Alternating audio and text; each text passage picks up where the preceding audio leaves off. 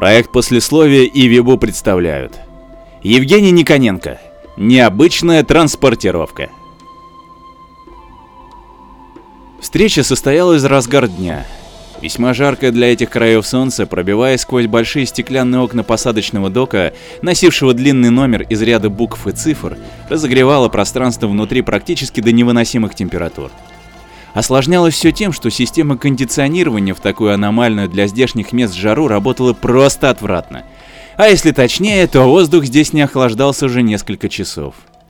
А поэтому пятеро человек в неприглядных одеждах, в коих большую частью преобладали темные тона, ощутили себя словно в парилке после несколько более свежего воздуха коридоров космопорта, где кондиционеры справлялись со своими обязанностями лучше. Эти пятеро, щурясь от яркого солнца, заливавшего все пространство дока, двигались по направлению к не очень большому, но и не маленькому звездолету, напоминающему некую овальную объемную тарелку, на которую навесили всевозможные антенны, два мощных межпланетных двигателя, прозрачную стеклянную кабину пилота и еще какие-то непонятные конструкции, назначение которых угадывалось смутно. Шли эти пятеро клином.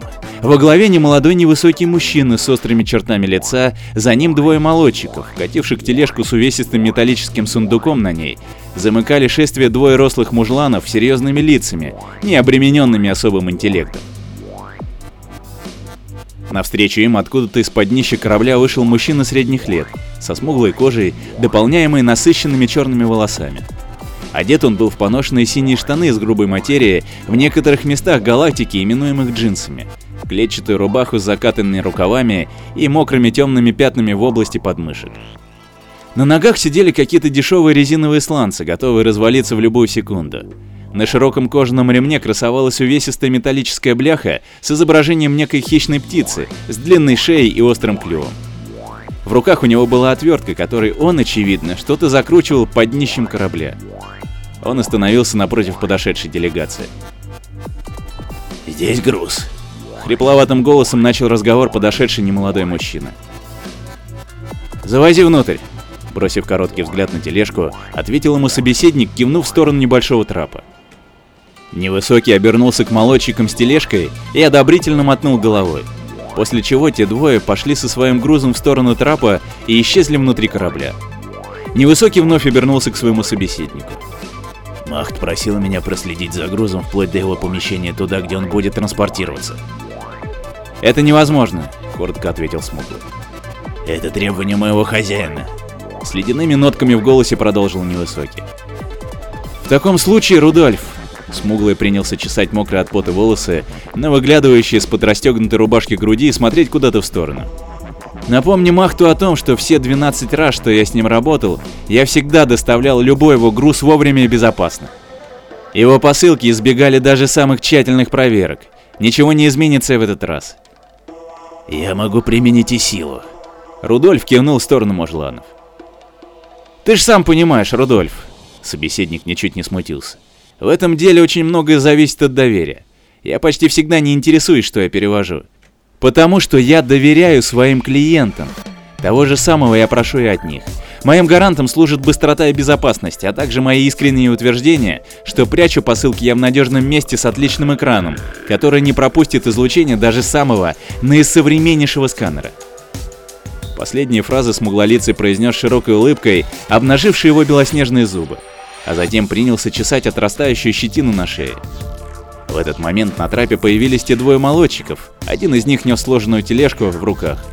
Когда они спустились, Рудольф учтиво кивнул и повернулся к выходу. «В таком случае», — проговорил он, — «я удаляюсь. Ждем хороших вестей о благополучной доставке». Смуглый приторно улыбнулся и отошел в тень своего корабля. «Кстати», — Рудольф задержался на секунду, — «как же твое настоящее имя, испанец?» «Ты каждый раз, что мы видимся, спрашиваешь меня об этом и я каждый раз не дам тебе ответа. Рудольф улыбнулся во все лицо и двинулся дальше за своей свитой. Как только они покинули док, испанец, конечно же это не его настоящее имя, но так его звали все, кто его знал, зашел внутрь корабля. Внутри воздух охлаждался просто превосходно. Испанец даже зажмурился от удовольствия, наслаждаясь прохладой и свежестью, что было похоже на глоток холодной водицы после дневного зноя. Несколько секунд он стоял и чувствовал, как охлаждается его тело, а затем зашаркал сланцами по коридору. Дошел до массивного сундука. Остановился. С минуту изучал его, а потом сделал несколько шагов вперед и на стене подарка, ведущей в следующее помещение корабля, отодвинул часть обшивки. Затем что-то там нажал и стал наблюдать, как перед сундуком медленно отъезжает в сторону часть пола, открывая под собой довольно просторное помещение. Испанец дождался, когда потаенный трюм откроется полностью. Задумчиво посмотрел сначала на сундук, потом на зияющую яму трюма. Почесал колючую щетину и двинулся в отсек двигателя. Там он нашел своего напарника, доброго старину, с которым мотается по галактике уже с десяток лет.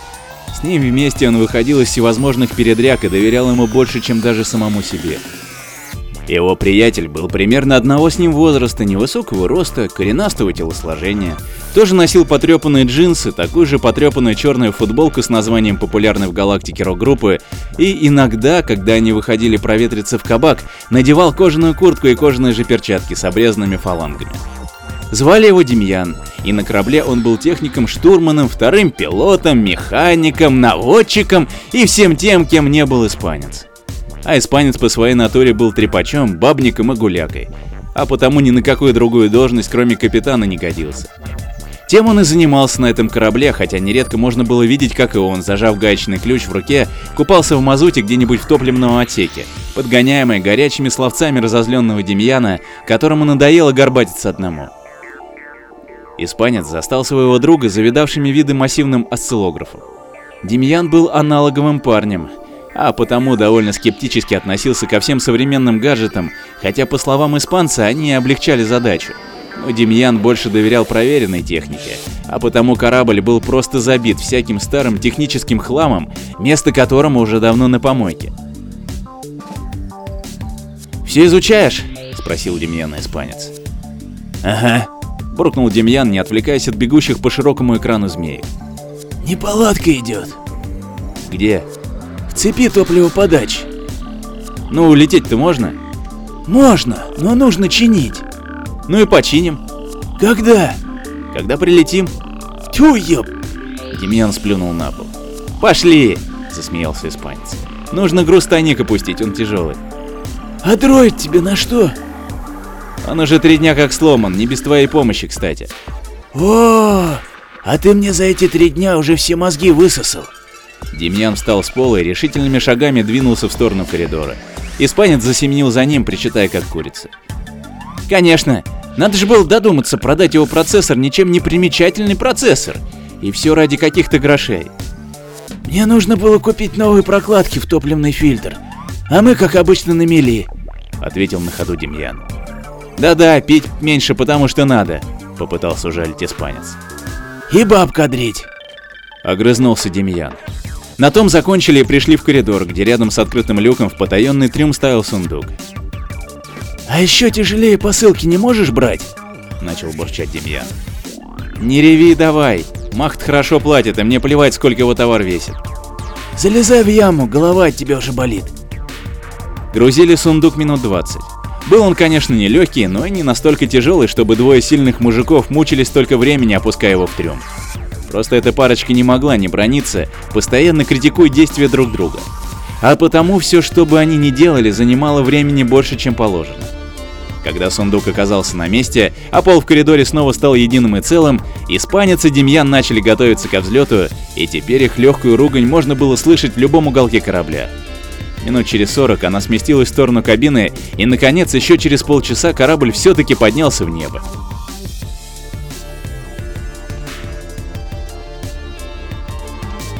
Проснулся испанец от странного шума, такого, как будто кто-то скрежетал по обшивке корабля снаружи. Как бывалый космический волк, он привык к тому, что иногда какие-нибудь мелкие частицы, пыль или камни стучат по корпусу, но здесь шум был странный и жуткий как будто кто-то ходит. Да, именно ходит, снаружи. Звук менял свое местоположение в пространстве. То заскрежещет справа, то где-то вдалеке, а то и вовсе буквально за спиной испанца. «Какого черта?» – выругался капитан и скинул одеяло. Опустил босые ноги в сланцы, встал и поежился от холода. До места входа, где могучий двигатель корабля начинает сворачивать материю, складывая точки на расстоянии сотен световых лет друг от друга вместе, необходимо лететь два дня и сейчас шла первая ночь относительно времени внутри корабля. а ночью большинство систем корабля работают в фоновом режиме, включая отопление. Поэтому испанец, закутавшись в плед, вышел в одних трусах и сланцах из своей каюты. Здесь, в полумраке коридора, шум становился еще жутче. Кто-то упорно бегал снаружи. Причем бегал, видимо, на лапах, поскольку звук оказался весьма быстрым, так будто передвигается сразу несколько конечностей.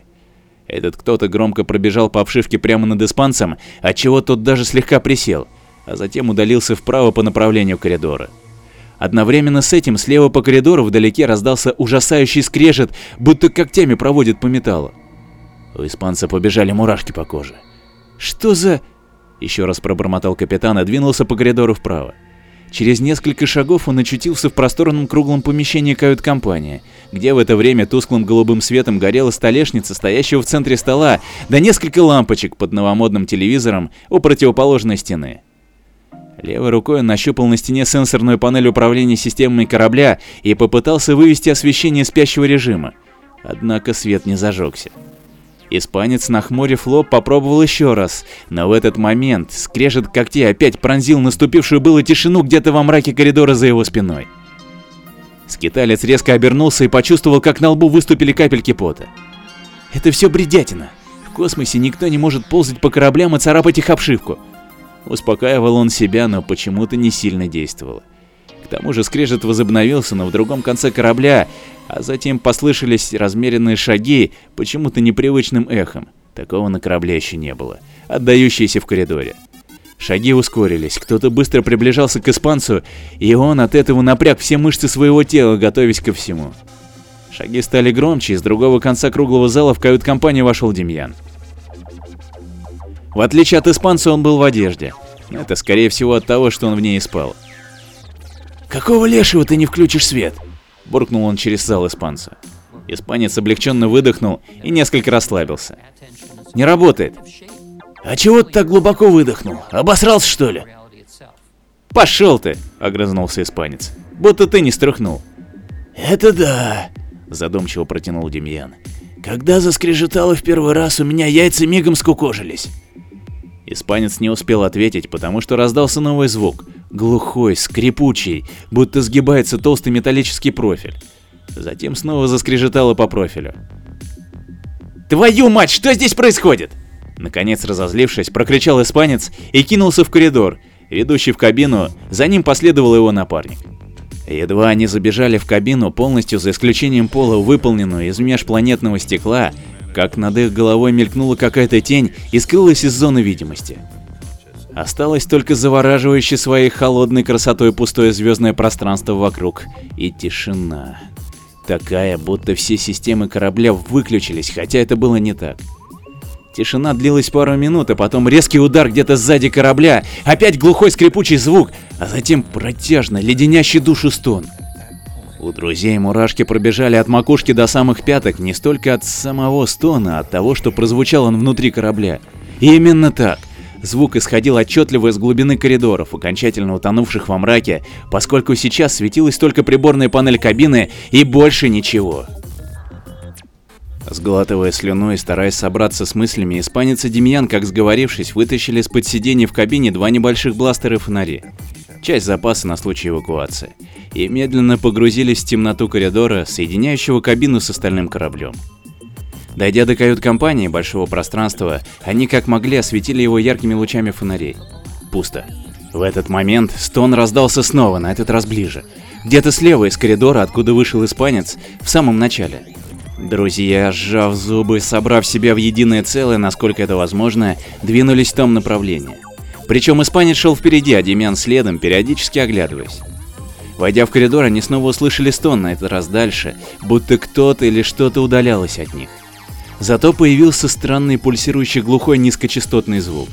Эта пульсация сопровождалась периодически нарастающим, а потом затухающим звуком движущихся воздушных масс, будто кто-то дышит. Причем чем дальше друзья шли по темному коридору, разряжая мрак голубым светом фонарей, тем отчетливее и громче становился звук. Снова внезапный скрип металла за спиной заставил их резко обернуться. Потом лучи фонарей снова скользнули вперед, выхватывая куски корабля из плена темноты. Пульсация дыхания. Громче и отчетливее. Напряжение нарастало так, что испанец словно чувствовал, как потрескивает и пищит воздух. В этом напряжении он слышал, как стучит его сердце. Громче и чаще. Громче и чаще, чем дальше они шли по коридору. Пульсация усиливалась. Глухой и низкий звук, ритмично повторяющийся, а нарастающее и затухающее дыхание прекратилось. Испанец и Демьян, как по команде, встали на месте. В наступившей тишине был слышен только ритмичный пульсирующий звук и ничего более. Причем источник его находился буквально за плавным заворотом коридора. Коридоры на корабле имели форму не прямых линий, пересекавшихся перпендикулярно, а форму неполных окружностей, частей дуг этих окружностей, если можно так выразиться.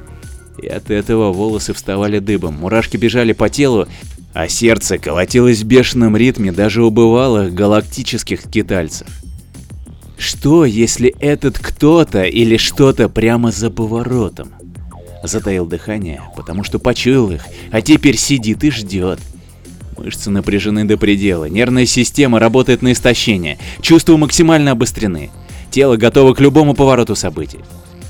Медленными шагами, вытягивая шею, чтобы заглядывать за поворот, испанец начал свое движение, выхватывая лучом фонаря кусочек за кусочком новое пространство коридора. Рука сжимает оружие, палец готов спустить курок моментально по команде быстрейшего импульса из головного мозга. Поворот заканчивается, уже виден весь коридор, но ничего. Ни души, хотя и испанец и Демьян руки могли дать на отсечение, что кто-то отчетливо дышал прямо за поворотом. Однако низкочастотная пульсация не прекратилась. Все так же отчетливо и ритмично звучала она откуда-то из-под пола. И тут друзья сообразили. Они уже более смелым шагом прошли дальше по коридору до того места, куда недавно поместили контрабандный груз. Демьян сразу залез под обшивку стены в том месте, где размещался выключатель крышки люка потаенного места, который, очевидно, не был завязан с основной системой электрификации корабля и открыл тайник. Как только пол разъехался, пульсирующий звук сразу стал громче. Испанец ловко спрыгнул вниз, осветил фонарем весь сундук, осматривая его, затем что-то нажал с его боков, и крышка со звуком отпирающихся замков чуть приподнялась. «Аккуратнее!» Сказал ему сверху Демьян, но испанец и сам понимал, что действовать нужно осторожно. Медленно он начал подымать крышку, раскрывая сундук. По мере того, как он открывался, его пульсирующий звук становился все медленнее и медленнее, пока не затих совсем, когда сундук раскрылся, обнажая свое нутро. Внутри оказался тотем, да, это была деревянная фигурка, очевидно какого-то божества, полметра длиной, искусно сделанная и украшенная. Выражение божества было недобрым, глаза горели тусклым красноватым светом. От нее веяло каким-то леденящим душу древним ужасом, и казалось, что она живая. Было отчетливое ощущение, что это живое существо, готовое вот сейчас скачать со своего места и пойти. Испанец пристально смотрел божеству в неживые глаза, а потом тотем моргнул. Одновременно с этим раздались громкий хлопок и множественный скрежет по корпусу корабля, как будто высокое давление сжимало его снаружи. Испанец отскочил глубже внутрь пространства потаенного трюма. Демьян же отпрыгнул едва ли не в следующую за коридором комнату. Вновь возник тот самый пульсирующий вибрирующий звук, только теперь ритм его был очень быстрый, такой, будто неистово колотится чье-то сердце. Он становился быстрее и быстрее, а затем громкий и высокий свист, так что заложило уши, и друзья, зажав их руками, попадали без сил на пол. А затем...